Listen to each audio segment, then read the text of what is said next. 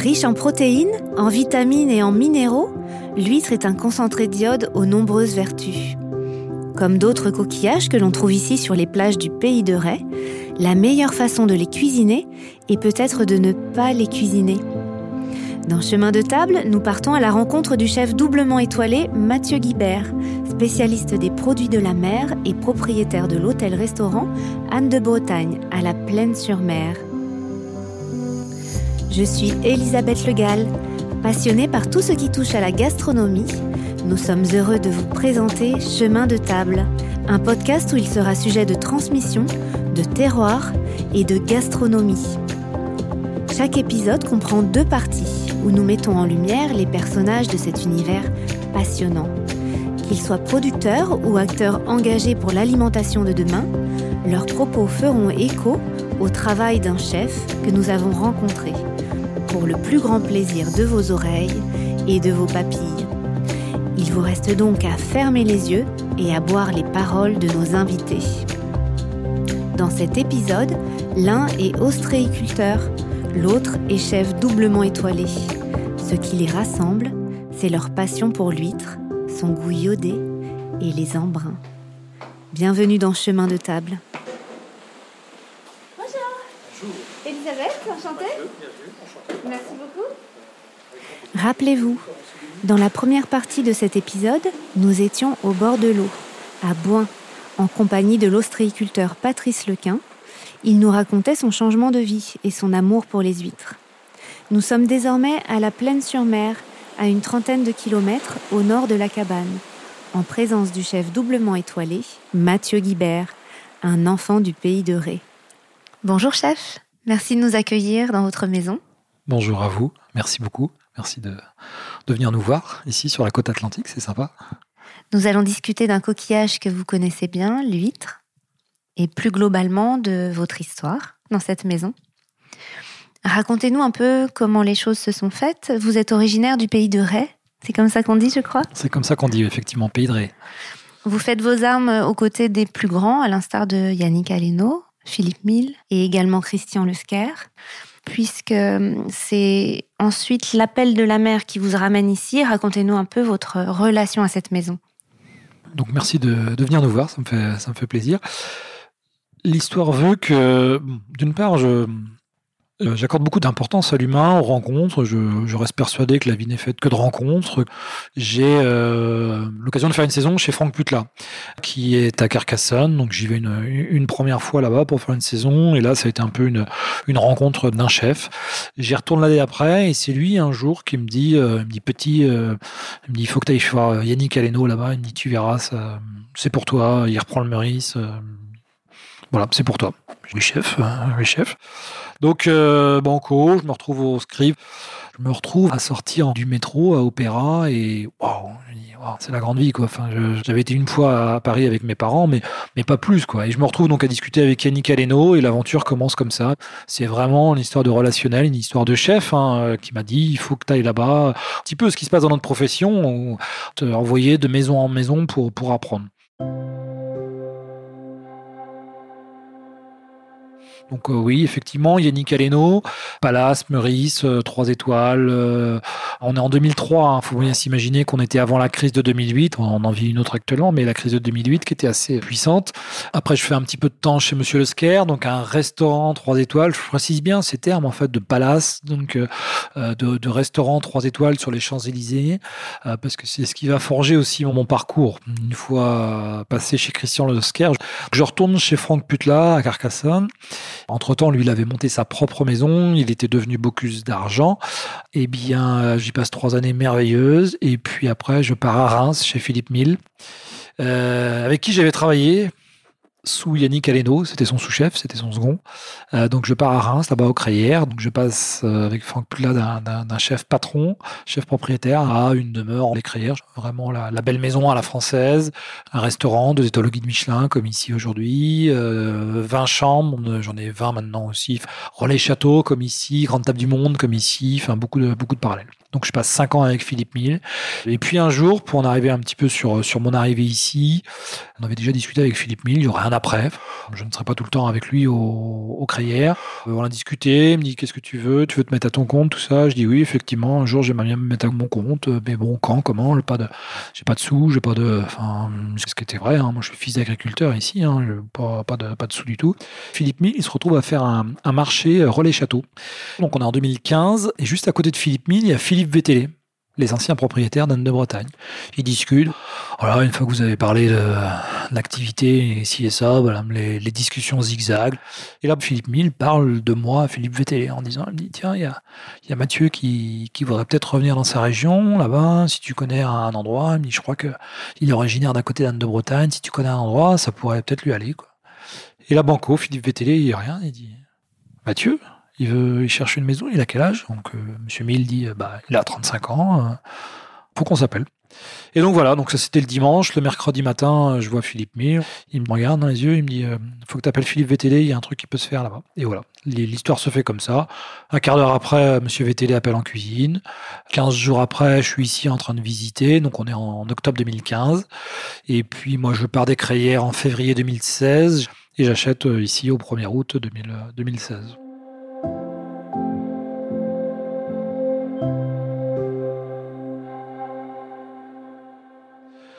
Donc voilà, ça prenait tout son sens dans la mesure où bah, je retournais sur mes terres, sur mon terroir, sur mon territoire.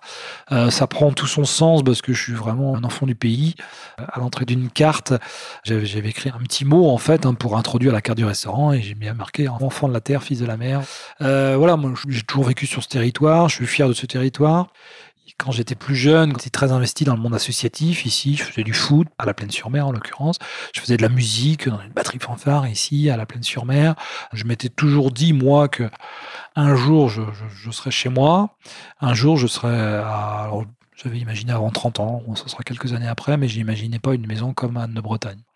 Mais j'ai bien compris quand il y a eu le, le, process en fait de rachat, quand il a fallu bah, être devant les comptables, devant les banquiers, bah, que tout ce que j'avais pu faire, et je dis absolument tout ce que j'avais pu faire dans ma vie, euh, bah, me servait ici. Quand on parle de retour sur investissement, en termes d'investissement de carrière, d'investissement humain, et j'ai toujours fait les choses avec plaisir, mais, mais là, en fait, en une seule fois, j'ai été remboursé de toutes mes heures supplémentaires, de tous mes sacrifices qui n'ont pas véritablement été des sacrifices. Des, enfin, l'investissement, le fait d'en faire un petit peu plus peut-être que les autres, le fait d'être un petit peu plus concentré que les autres, le fait de m'être investi dans le club de football quand j'avais 18 ans, où j'étais dirigeant de, de Poussin, en fait, c'est des, des, jeunes au foot qu'on dizaine d'années. Et il s'avère qu'aujourd'hui, il y en a certains, c'est mes fournisseurs, notamment fournisseurs de yaourt, et l'agriculteur. Le peintre que vous avez vu, ce qu'on est en train de faire des travaux en bas, euh, c'est quelqu'un qui était méga pote avec mon frangin, avec qui on a fait euh, des choses qui sont même pas racontables parce que c'est des soirées de des soirées de jeunes dans des dans des villages. Enfin, vous voyez ce que je veux dire On faisait la fête et tout ça ensemble. Aujourd'hui, c'est le peintre, et il travaille divinement bien et il est tellement fier aussi de, de travailler pour ça. Et tout a du sens dans, dans ce qu'on fait. C'était ma façon de voir les choses et c'est toujours ma façon de voir les choses. Cette foi ou cette confiance un peu en, en, les gens, cette fois, et cette confiance en, en les choses, tout ce qui doit arriver arrive, sans parler de fatalité. Mais je crois pertinemment qu'on écrit sa vie, je crois pertinemment qu'on écrit un petit peu ce qui, nous entoure, que nous sommes le reflet dans, de toutes nos activités, de nos personnalités, et que quand vous faites les choses avec cœur, avec conviction, avec envie, que vous êtes euh, travailleur nécessairement, eh bien vous en arrivez ici à Anne de Bretagne. Et quand certains me disent mais c'est énorme, bah, je dis oui, oui, c'est énorme. Néanmoins, bah, ça fait une vingtaine d'années que je travaille et euh, bah, que je suis dans ce truc-là et tout semble presque naturel. Quoi. Voilà. Chaque étape vous a mené finalement sur le chemin de ce restaurant. Chaque étape vous a servi à acquérir une réputation, des compétences pour revenir à la maison. Tout à fait, c'est exactement ça. Et tous les, chefs que j'ai pu côtoyer, euh, alors les chefs parce que c'est vraiment ce qui m'entoure, mais toutes ces personnes que j'ai pu côtoyer en fait ont véritablement bâti l'échafaudage qui me caractérise aujourd'hui. Ici, c'est un paquebot. Anne de Bretagne euh, est un paquebot, une quarantaine de salariés aujourd'hui, deux étoiles au guide Michelin, euh, 17 sur 20 au Guémillot, 4 tocs, relais et châteaux. Euh, donc, bien sûr que c'est un paquebot, mais, euh, mais en fait, le, que ce soit Yannick Aleno, cette idée de, de brigade, cette idée d'avoir toujours l'envie de créer, la foi, l'idée même du management qui était très présent, qui avait toujours des objectifs, qui aucune limite avec Monsieur Aleno, absolument aucune limite. Et, la preuve, aujourd'hui, regardez, il a dit qu'il serait la maison la plus étoilée. Il est aujourd'hui la maison la plus étoilée, avec trois restaurants qui sont tous les trois étoilés, trois, deux, une étoile. Enfin, voilà. Euh, bon, Franck Putla, l'entrepreneur, le bâtisseur, avec lui, je n'avais jamais peur un chef entrepreneur jamais j'ai entendu dire on n'y arrivera pas, jamais j'ai entendu dire ça va être trop dur. Et puis en même temps avoir des gens qui vous regardent dans les yeux, des patrons qui vous regardent dans les yeux, des chefs de cuisine qui vous regardent et puis qui vous disent je vous aime, mais c'est tellement profond, tellement puissant que bien évidemment qu'on a envie de se battre pour des, pour des gens comme ça, pour des professionnels comme ça, parce qu'ils vous repoussent dans vos limites. C'est ça aussi la vie, c'est se dépasser un petit peu, c'est se repousser dans ces, dans ses limites. Dans, quoi qu'on fasse, je compare souvent nos métiers au, au, sport de haut niveau, je compare aussi beaucoup nos métiers à l'opéra, hein, dans cette idée de beauté, dans cette idée d'exigence aussi. Vous n'êtes pas danseur étoile comme ça du jour au lendemain, c'est du travail. Et ça, des fois, on l'oublie un petit peu. On a l'impression que tout doit arriver comme ça, mais euh, quand vous êtes danseur étoile, c'est c'est tous les jours, quoi. Vous commencez à 10 ans, à 8 ans, et c'est tous les jours, tous les jours, tous les jours. Enfin, quand je dis ça, j'exagère à peine. Mais idem quand vous faites du piano. Et quand vous faites du piano, quand euh, vous voyez des, des, Stakhanovich du piano, euh, bah, c'est des gens qui ont commencé à 4, 5, 6 ans ou après, mais qui font ça tous les jours. Et quand on est là, on est là, mais on dit ah bravo, il s'est investi à fond. Il dit oh là là, regardez, il, est dans sa passion et tout ça. Et un cuisinier qui fait ça aujourd'hui, on va dire mais non, fais attention, tu fais trop d'heures. Enfin, avant de savoir cuire une sole, avant de savoir cuire un poisson, bah, il faut en faire. Enfin, et vous-même à la maison, avant, d'apprendre à tailler des petits cubes comme ça, bah, il faut. Hein, et puis bah, des fois on se coupe, c'est pas grave. Hein. et avant de, maîtriser vraiment la cuisson, c'est aussi faire, refaire. Ne pas oublier qu'on est des métiers du geste, ne pas oublier tout ça.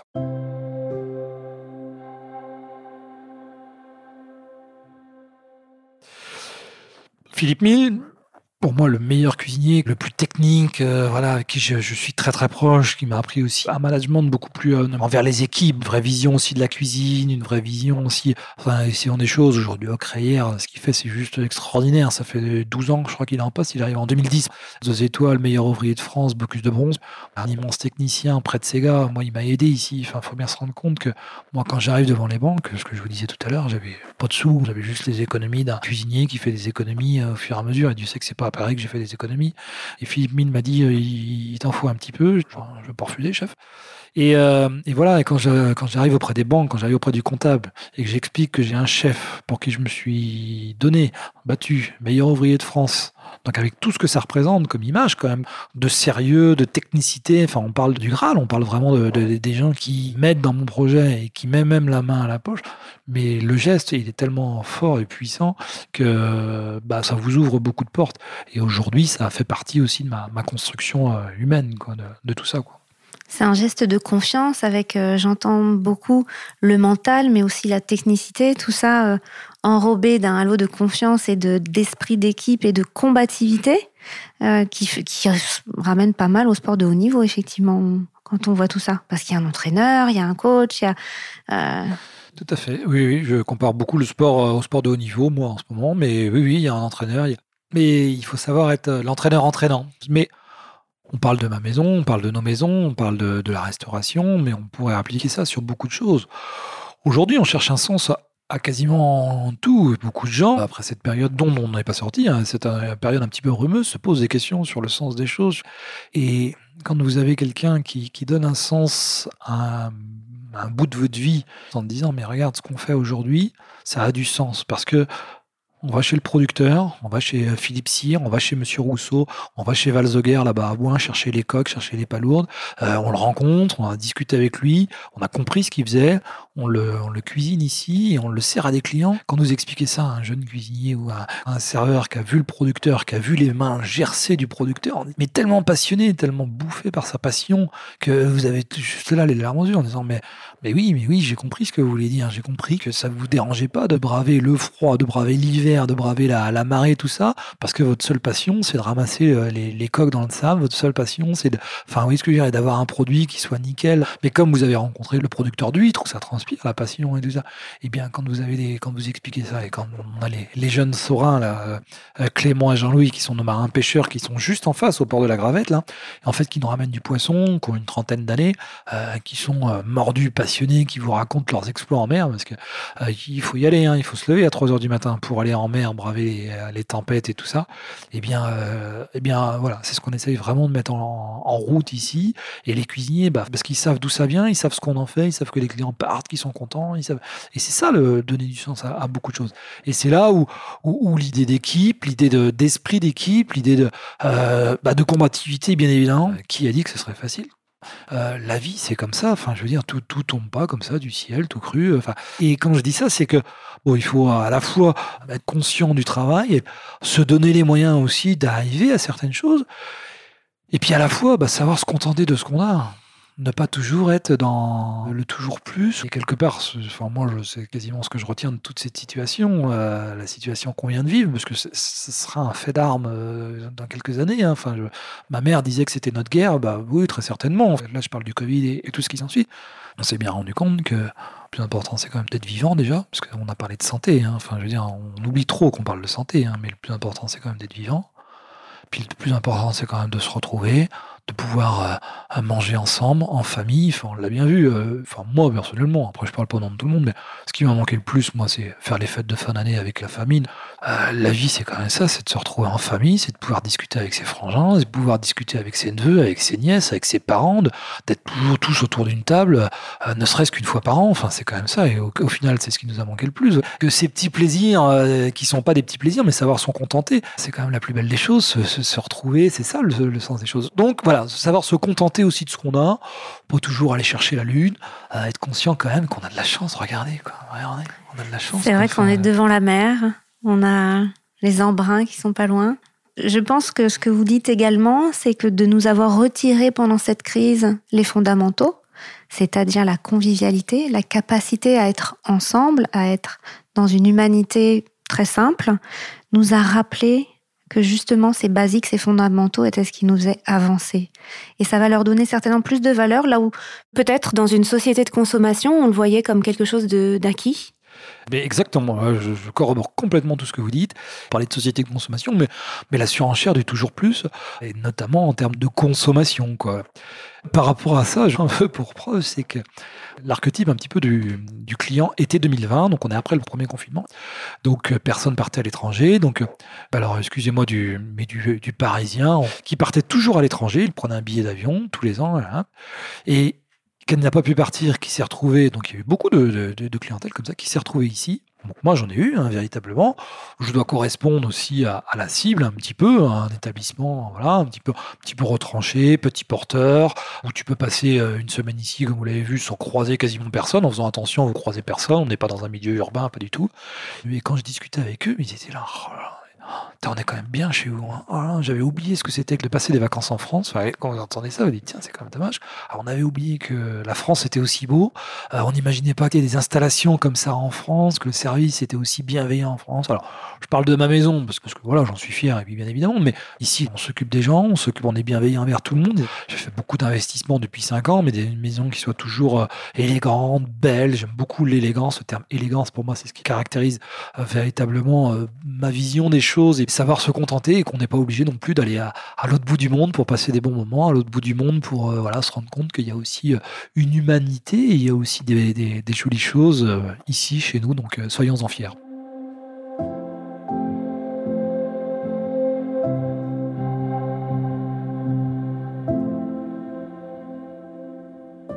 En parlant de choses de chez nous, on sait que les embruns guident votre cuisine. La mer n'est jamais loin c'est votre source d'inspiration. Est-ce que vous pouvez nous parler un peu de votre cuisine et de la façon dont vous pourriez la définir? Effectivement, l'océan, l'océanique, c'est véritablement un fil conducteur. J'aime bien parler de l'océan. Euh, c'est pas anodin. Derrière le terme océan, c'est quand même connoté l'idée euh, de marée, l'idée de vague, euh, l'idée aussi euh, d'immensité. Donc tout ça va guider un petit peu ma, cuisine. Et en termes de saveur, de goût, l'iode, le côté iodé, le côté vraiment salin, iodé, va, véritablement guider ma cuisine. Ici, le paysage, il est, il est différent. Deux fois par jour, les marées, ça s'en va, ça revient. Si elles se retirent très loin, ça veut dire qu'on peut aller à la pêche à pied, on va aller chercher des moules, des coques, des palourdes.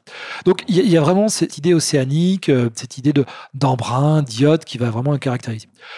D'un autre côté, je dis souvent que je me caractérise un petit peu par, trois choses. Il y a à la fois le côté local, donc le côté océanique qui m'entoure, mais on regarde devant, mais on peut aussi tourner la tête. Il y a aussi l'arrière-pays, il y a aussi un côté maraîcher. Moi, je suis fils d'agriculteur et fier de l'être. J'ai été nourri avec les, produits de la ferme, j'ai été nourri avec tout ça. On essaye vraiment de tisser un lien autour de ça. Donc, il y a l'iode qui est omniprésent, mais il y a aussi le côté végétal, le côté maraîcher. La deuxième chose qui va caractériser ma cuisine, c'est mon, histoire, mon histoire personnelle et au-delà de ça, mon histoire professionnelle. Mon histoire professionnelle, c'est d'avoir appris avec des meilleurs ouvriers de France. Euh, Philippe Mille, Franck Putla, avoir après avec euh, Yannick Aleno, des, gens qui sont véritablement issus de la filiation de la cuisine française. Je souvent on cuisine la belle, la grande cuisine française. Descendant d'Escoffier, descendant de Bocuse, vraiment dans cette lignée-là où la cuisine est cuisinée, la cuisine est gourmande, la cuisine elle est riche, mais elle peut être riche dans sa légèreté. La notion de richesse ne veut absolument pas dire la plaquette de beurre ni, l'huile de crème. Elle est riche de gourmandise, elle est riche de temps passé. Les sauces sont mijotées. On fait beaucoup, beaucoup. On a un travail énorme ici sur les sauces. À chaque fois que vous avez un plat, on vous met une petite saucière à côté, enfin pour vous resservir. Moi, j'ai une vraie affection de la sauce. Pour moi, c'est ce qui caractérise la, la, grande cuisine française, la cuisine française. Vous pouvez vous demander dans le monde entier de caractériser la cuisine française. Vous demandez trois plats dans le monde entier. Hein. On va vous dire à coup sûr, hein, je le laisserai presque à ma main. Le bœuf bourguignon, la blanquette de veau et le navarin. Alors, on va parler de la baguette, les gens qui vont pas forcément comprendre, ils vont dire ah, la baguette et tout ça. Donc le pain, c'est très important aussi. Hein, Mais ce qui caractérise aussi notre, notre cuisine, c'est. Pour saucer le pain. Exactement, le, pain pour saucer, vous avez raison. Mais euh, ma cuisine gourmande, cuisine française. Et puis bah, la troisième axe, un petit peu, qui va caractériser ma cuisine, bah, c'est aussi mes envies personnelles. C'est aussi euh, faire à table ce que j'aimerais, moi, manger. Alors vous allez me dire, euh, c'est comme tout le monde, tout le monde fait ce qu'il a envie de faire. Effectivement. Néanmoins, ne pas non plus se tromper du curseur. Qu'est-ce que je veux dire par là? Je veux dire tout simplement que quand j'ai repris cette maison, qui est quand même une maison euh, doublement étoilée, à relais château, une maison qui peut faire peur un petit peu. On est quand même dans une région populaire. Moi, je suis fils du pays. Moi, je, connais le maçon, je connais le, peintre, je connais l'électricien, je connais le garagiste. Mes potes, euh, euh, c'est des milieux qu'ils n'avaient jamais trop fréquentés. Du, jour où j'ai commencé à réfléchir à ce projet, je me suis toujours dit, il faut que mes parents puissent venir ici, mes parents, ils ont un petit peu plus de 70 ans, agriculteurs. Euh, mes grands-parents, maternels et paternels, étaient agriculteurs, descendance de, de, gens de la terre. Je me suis toujours dit, il faut que mes parents se sentent bien ici, ne se disent jamais, bah euh, non, non, on va pas venir parce qu'on se sent pas à l'aise. Et je me suis toujours dit, il faut que les gens se sentent à l'aise ici. Et c'est vraiment ce qu'on essaye de faire. Humain, certains codes qui sont à la fois présents mais pas omniprésent. Des codes de la cuisine française, hein, présents, parce qu'il faut de l'élégance. Je suis un chantre de, de l'élégance. Vous venez ici, bah, vous vous habillez, vous vous apprêtez, vous, on va vous faire une demande en mariage ici. Enfin, il faut pas que ce soit euh, anodin non plus. Donc il faut aussi qu'il y ait l'élégance dans le restaurant. On est en train de le refaire, c'est aussi pour ça, enfin pour apporter cette touche d'élégance. Euh, j'adore moi le toucher du tissu, par exemple. Moi j'adore ça. Enfin, oui, ce que je veux dire, rien de beau qu'une belle nappe et tout ça. Il y a d'autres choses qui sont très belles, mais moi j'adore le toucher du tissu. On a des nappes, on a des nappes 100% lin qu'on passe du temps à repasser.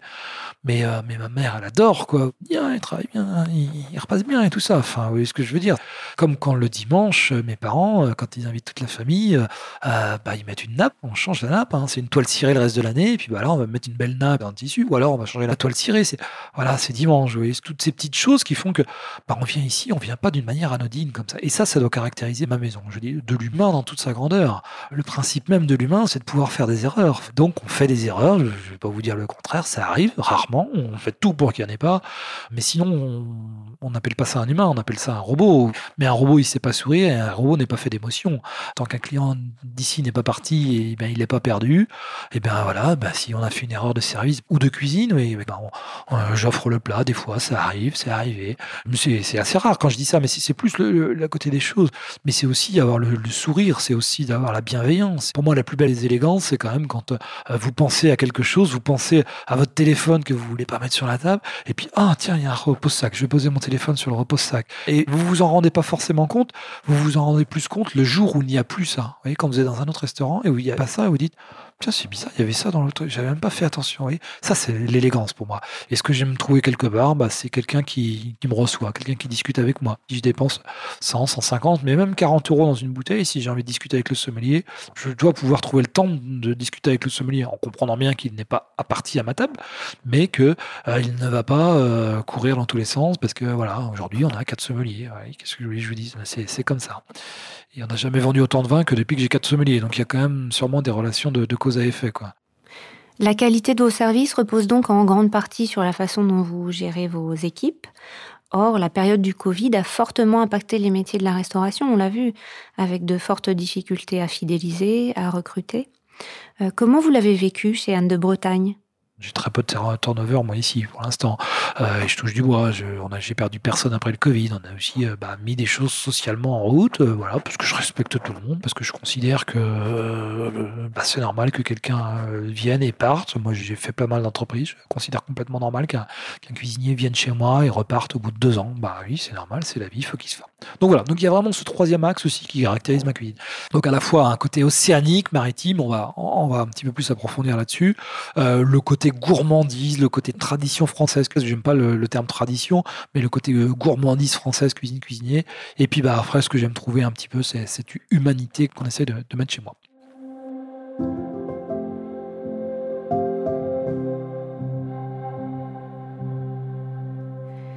Est-ce que vous pouvez nous parler du coup de ce coquillage qui est l'huître que vous avez à la carte et de votre relation avec votre producteur? Est-ce qu'elle a des goûts différents dans l'année? Est-ce que vous la travaillez différemment? Les coquillages, on travaille beaucoup. Donc, on va travailler les huîtres de différentes provenances. Hein, euh, des huîtres d'ici, des huîtres un petit peu plus haut, euh, des huîtres aussi de, de Marraine. Après, je vais travailler des moules en saison, des moules qui sortent juste en face, hein, qui sont euh, qui sortent vraiment du. On commence à apercevoir au loin, sur la ligne d'horizon, New York. New York. un beau temps dégagé. Non, non, mais les chantiers de Saint-Nazaire, on voit, c'est magnifique là. Néanmoins, donc euh, des moules, on va travailler des coques, des palourdes qui viennent de, de Boin, c'est la famille Rousseau au port du Bec là-bas. Euh, famille Valzoguer aussi, je travaille beaucoup avec eux, euh, qui me font coques, palourdes. Je travaille aussi après euh, je vais travailler euh, clams, prères, palourdes, et puis après bon, beaucoup de crustacés. Le coquillage, pour moi, c'est vraiment ce qui caractérise notre côte, c'est vraiment ce qui caractérise le, le, pays de Ré en, particulier. Ici, historiquement, on venait à la pêche à pied parce qu'il n'y a pas spécialement de, de grands ports de poissons. Les grandes criées de poissons vont être au niveau du croisic, un petit peu plus haut, le croisic ou la turbale, ou un petit peu plus bas au niveau des sables de l'homme. Ici, un petit peu moins. Je ne sais pas si vous avez fait attention quand vous êtes descendu de la voiture, il y avait vraiment ce côté iodé. Quand vous arrivez ici, il y a vraiment ce, ce côté fraîcheur, ce côté un petit peu euh, très iodé, très salin, qui donne limite faim, où on a envie de boire un petit verre de muscadet, et qu'on retrouve quand on va manger une huître, par exemple, manger juste une huître à peine ouverte, comme ça. Après, bah, par rapport à ça, les coquillages, on les, je les travaille un petit peu de différentes manières, sachant qu'on essaye de respecter le produit. Alors, il y a deux choses. Dans respecter le produit, euh, il y a à la fois le cuisiner cru, le plus simplement possible. Ça, c'est important quand même. Euh, ça fait partie de ces choses qui, se consomment cru. Attention, euh, euh, il y a un côté sanitaire aussi des choses. Le coquillage, on parle d'un produit très gourmand que tout le monde aime, mais néanmoins, il y a beaucoup de gens qui n'aiment pas les huîtres, par exemple, parce que ça les a rendus malades une fois. Il y a vraiment cet a priori que j'entends complètement. C'est des produits qu'on peut déguster crus, véritablement, où là, vraiment, vous allez avoir toute la, la jutosité du produit, toute la particularité du produit qui vont être notamment bah, pour l'huître.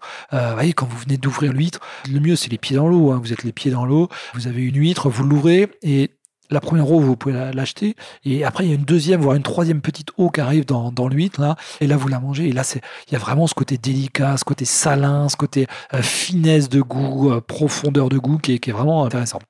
Euh, il en va de même pour les vernis, par exemple, pour les becs de jarre, qui sont des, coquillages un petit peu longs, comme ça, on récupère juste la langue, qu'on va nous servir cru. Donc là, bah, il y a nécessité forcément d'avoir un approvisionnement quotidien pour avoir vraiment la, la fraîcheur. Donc, je fais une assiette de coquillage, enfin, un travail autour du coquillage. On fait une, juste une gelée d'échalotes en fait au fond de l'assiette, c'est-à-dire euh, un petit peu comme un beurre blanc. On met des échalotes, du vin blanc, du vinaigre, le bouillon, et ça on le colle un tout petit peu avec, avec un petit peu d'agar, des algues en fait tout simplement. On met ça au fond de l'assiette et dessus on vient déposer plein de coquillages qui sont euh, crus ou à peine cuits. Euh, donc crus qui vont être l'huître par exemple, qui vont être le vernis, qui vont être le couteau, qui vont être le bec de jarre, qui vont être l'oursin, l'oursin formidable coquillage aussi. Donc voilà, qui va apporter un côté très iodé, très gourmand. Et puis euh, bah, d'autres coquillages, comme la coque par exemple, donc le, rigado, on appelle ça le rigado par chez nous, la coque ou la palourde, qu'on va tremper dans une eau bouillante juste 5 secondes, 5 secondes, 6 secondes. Et là, elle va à peine sourire et il va se passer le même phénomène, c'est qu'elle va rendre une deuxième, voire une troisième eau. Euh, voilà. Et donc ça, cette assiette de coquillages, vraiment, c'est des coquillages qui sont à peine touchés, enfin on n'y fait pas grand-chose, mais, mais en même temps, c'est comme euh, d'être au naturel. Des fois, c'est là où on est le plus sincère quand on est au naturel. Euh, voilà, comme un maquillage. Des fois, il faut juste être au naturel et beaucoup plus de sincérité et d'élégance que dans trop de choses qui peuvent partir dans, une certaine vulgarité. Et donc ça, j'essaie vraiment euh, de garder cette tension en fait, vraiment ce, côté salin, ce côté gourmand du coquillage. Et puis d'un autre côté, sur certains, sur certains autres coquillages, donc notamment le rigado, parce que j'adore ce coquillage en fait, qui sont des coques, hein, que j'ai notamment avec la famille Valzoger, où là on on, va le travailler, notamment là sur la fin d'année, parce que là on est en pleine période des coquillages, hein, c'est ça qui est merveilleux, où, on les ouvrait à peine également, mais on les travaille de manière cuisinée. C'est-à-dire qu'on faisait revenir un petit peu de céleri, du céleri boule qui vient de la Miliassière, là-bas à côté de Pornic, euh, juste taillé en petits cubes, on faisait revenir ce, céleri avec un petit peu de thym citron, juste les petites pluches de thym citron pour apporter un petit peu de, fraîcheur. Et là on les cuisinait un petit peu comme un risotto, si vous voulez, en rajoutant au fur et à mesure du jus de coquillage, du jus de coque, euh, du jus d'huître des choses comme ça. Donc il y avait vraiment ce, côté iodé qu'il avait. Et après, on va lier ça avec un petit peu de tapioca, parce que le tapioca, c'est vraiment, ma grand-mère en faisait souvent, on mettait ça dans la soupe. Le tapioca, c'est un liant, en fait, tout simplement, mais, mais ça va venir apporter un peu d'onctuosité, un peu de générosité, une petite sauce crème qu'on mélange tout ça, et on vient déposer dessus, donc dans une assiette où on met, euh, on met une belle cuillère à soupe de ce mélange de céleri, on vient poser là-dessus, nous, une vingtaine de, de rigado, des, des, coques qui sont à peine ouvertes, juteuses. Et en fait, on fait très attention, quand on les ouvre, on les a ébouillantés, on fait très attention de ne pas les brusquer pour que l'eau de mer, elle reste à l'intérieur de la coque. Après, dessus, on met une émulsion marinière. Et là, il faut imaginer le client, il est face à la mer, vous êtes tranquille, vous êtes en couple, en famille, voilà. Et puis au moment où les, les plats se posent, c'est comme en famille, voilà, tout le monde se tait autour de la table, vous avez la première cuillère, petite surprise. Vous avez l'onctuosité, le gras un petit peu du céleri, vous avez l'arrondi ou la, la, délicatesse un peu de ce mélange-là avec le tapioca, ça. Et puis vous allez légèrement croquer sur une coque, et en fait, vous avez tout l'eau de mer qui va venir inonder votre bouche là. Ah, c'est cette petite surprise, un petit peu comme quand vous avez une huître, un petit peu une eau de mer. Vous savez, quand vous êtes enfant, mais dans les premières fois où, vous mangez des huîtres, là, vous avez juste l'eau de mer, mais c'est salé en même temps. Mais quand on boit la tasse, on n'aime pas ça. Mais en même temps, il y a un côté addictif. C'est marrant parce qu'il y, a ce petit côté un petit peu reviens Et puis plus on grandit, en plus, plus on aime les choses salines. Et en plus, ça va vous toucher ici, au fond de la bouche. vous avez remarqué que ça, touche au fond de la bouche.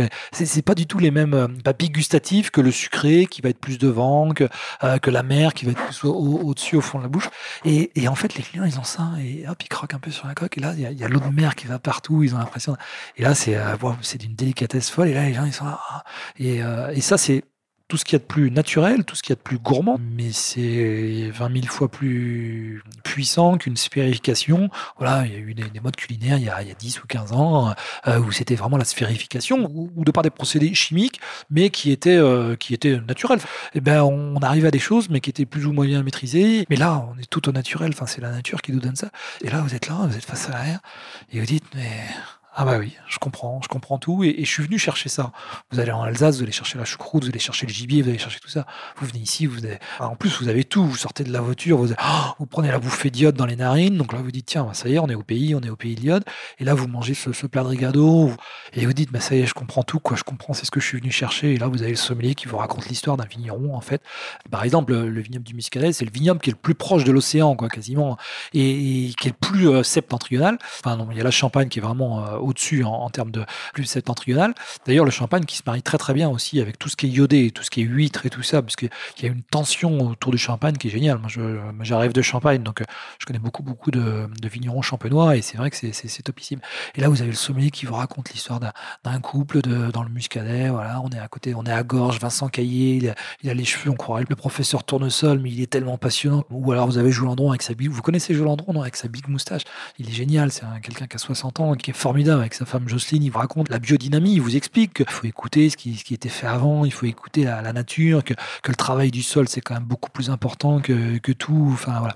Et, et voilà, l'ambiance, un petit peu la. L'animation, c'est marrant que vous utilisez ce mot parce qu'on voit vraiment qu'on est sur un lieu de théâtre euh, où quelque chose se joue avec pas mal de gens qui sont venus participer au décor, les peintres, les maçons dont vous parliez tout à l'heure, euh, les producteurs. Oui, c'est une scène euh, sur laquelle bah, on essaye de faire passer un bon moment au client.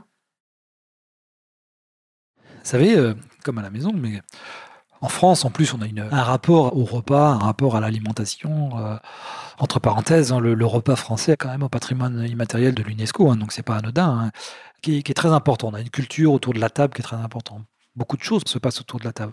On, mange en couple, on mange en famille avec ses parents. C'est quand même important. On se retrouve euh, euh, tous les dimanches ou tous les soirs. Enfin, après, chacun ses organisations. C'est quand même le lieu aussi où, qu'importe le restaurant, on s'en fiche, c'est pas un problème. Mais c'est là où on va prendre ses, premiers rendez-vous. C'est là où on verra la demande en mariage. C'est peut-être autour de la table aussi, que ce soit le soir ou à la maison, bah, qu'on va définir un peu les grands projets familiaux ou les problèmes aussi hein, autour de la table se règlent des fois les problèmes les problèmes familiaux c'est quand même quand on est autour de la table bah qu'à un moment donné hein, entre le entre le fromage et le dessert bah, il faut parler du fiston qui a des mauvaises notes. Mais la table est aussi un lieu de plaisir la table est aussi un lieu de rencontre c'est aussi là où se signent des contrats.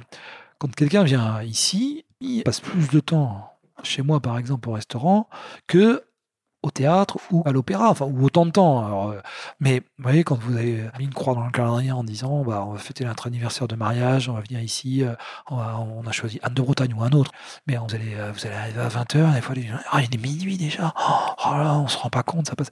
Quand vous parlez de théâtralisation, c'est ça. Il faut bien se rendre compte qu'effectivement, c'est un ballet et qu'en plus, on touche quelque chose, le goût, que personne touche et qui est très intime. Peut parler d'une couleur, on peut parler d'un tableau. Voilà, tout le monde voit la même chose. Le ressenti des papiers gustatifs, c'est quand même très intime. On, ingère quelque chose. Il y a quand même quelque chose de très personnel. Et en plus, c'est physiologique. On a besoin de manger. On a tous notre avis sur la nourriture, mais en même temps, ça provoque du plaisir. En quelques secondes, vous allez manger quelque chose. Peut-être que ça vous est arrivé ce midi, hier midi, j'en sais rien, mais vous mangez un riolet. Et là, euh, Amélie Poulain, quoi, en l'espace de un millième de seconde, vous vous retrouvez 18 ans en arrière, 20 ans en arrière, et vous vous rappelez de ce riolet que vous aviez mangé chez votre grand-mère, chez vos parents, vous vous rappelez d'un repas, et cette sensation de mémoire qui fasse que ça vous fasse penser à des moments heureux ou malheureux, mais qui fasse que vous saliviez en même temps. Vous êtes déjà arrivé, ça vous pensez à quelque chose, vous pensez à un moment heureux que vous avez passé, vous dites, ah, puis, et puis vous repensez, ah, qu'est-ce que c'était bon, et là, vous, à ce moment-là, vous salivez un petit peu en bouche. J'imagine que physiologiquement, on doit dégager l'endorphine ou quelque chose comme ça, mais ça, c'est euh, enfin, un plaisir immense. Et Dieu sait qu'il y a beaucoup de gens qui ne savent pas encore qu'on peut prendre du plaisir en mangeant. Aujourd'hui, on sait très bien qu'on peut s'alimenter d'une manière complètement différente d'il y a 20, 30, 40 ans. On a certainement été vers trop d'excès, notamment en termes de protéines.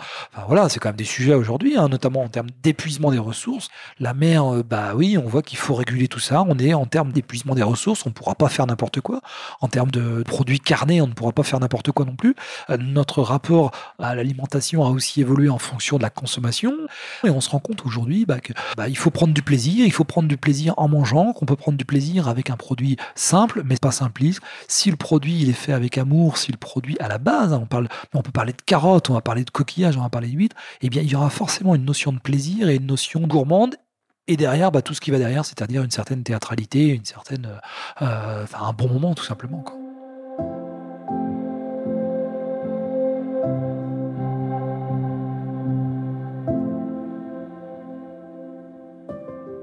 Dans la pièce que vous jouez tous les soirs, vous cuisinez de nombreux coquillages. En quoi l'huître est un coquillage différent? Il est différent, pour moi sûrement parce qu'il a une certaine noblesse autour de l'huître. On va parler de la langoustine, ça va être la, reine des crustacés par exemple, la demoiselle, on l'appelle la demoiselle quand même quand vous montez là-haut en Bretagne. Et l'huître, c'est un petit peu la, la, même chose, il y a vraiment quelque chose qui caractérise ce magnifique coquillage. Il est différent aussi parce qu'il peut avoir plusieurs goûts. Il est différent aussi parce qu'il y a la main de l'homme qui est venue quand même. L'affinage est très important. Un rigado, quelque part, bon, euh, une coque en l'occurrence ou une palourde, il y en a beaucoup différentes, mais on a été moins au bout des choses que l'huître entre toutes les tailles d'huîtres. L'huître plate, euh, l'huître que vous allez chercher en Bretagne, qui va être complètement différente de l'huître euh, euh, de par ici, de Bois notamment là, où vous arrivez, de l'huître de Vendée, parce qu'il y en a un petit peu, de l'huître de Marais-Orléans et tout ça. En plus, il y a eu vraiment des travaux de recherche qui ont été faits autour de l'huître. on ne peut pas parler de l'huître sans parler de la notion de triploïde, vous en avez peut-être parlé tout à l'heure. bon, ça fait partie de deux choses comme ça. Hein. On a été quand même assez loin dans les recherches, les scientifiques. Comme beaucoup d'êtres vivants, les huîtres sont naturellement diploïdes. Elles contiennent deux jeux de chromosomes. Créées artificiellement, les huîtres triploïdes contiennent, elles, trois jeux de chromosomes qui les empêchent de se reproduire. Cette caractéristique a séduit de nombreux ostréiculteurs, qui y trouvent un double intérêt. D'abord, elles utilisent leur énergie pour se développer plutôt que pour se reproduire. Ensuite, puisqu'elles ne se reproduisent pas, elles ne sont pas laiteuses. Ça fait partie aussi de ces produits bah, qui sont festifs, euh, gourmands, euh, qui sont euh, attractifs et qui sont tellement différents, tellement complexes. Et je pense que la, complexité aussi, de la richesse de ces produits en fait vraiment ce produit de fête ou voilà, les fêtes de fin d'année, on va parler d'huîtres, de saumon de foie gras, enfin oui, et la dinde, mais, mais l'huître est vraiment quelque chose de festif, de marqueur. Merci chef de nous avoir partagé cette passion et on pourrait vous écouter pendant des heures. Mais malheureusement, on va, on va s'arrêter là. On reviendra vous voir bientôt. Avec grand plaisir, en tout cas. Vous êtes les, bienvenus sur cette côte euh, sauvage. Merci à vous, en tout cas. Merci de votre gentillesse. C'était Chemin de table, un podcast qui met en lumière des personnes inspirantes autour de leur passion commune pour une gastronomie authentique et responsable. Nous espérons avoir éveillé votre curiosité et vous avoir donné envie de mieux consommer et de mieux manger. Cet épisode a été réalisé par Roman Grollo et Elisabeth Legal, monté et mixé par Bernard Natier et mis en musique par Michaela Vital. Merci au chef Mathieu Guibert pour sa disponibilité, son accueil et le partage de ses savoirs. Vous pouvez vous abonner à Chemin de Table sur toutes les plateformes de podcast. N'hésitez pas à nous laisser des commentaires et des étoiles et à en parler autour de vous. À bientôt!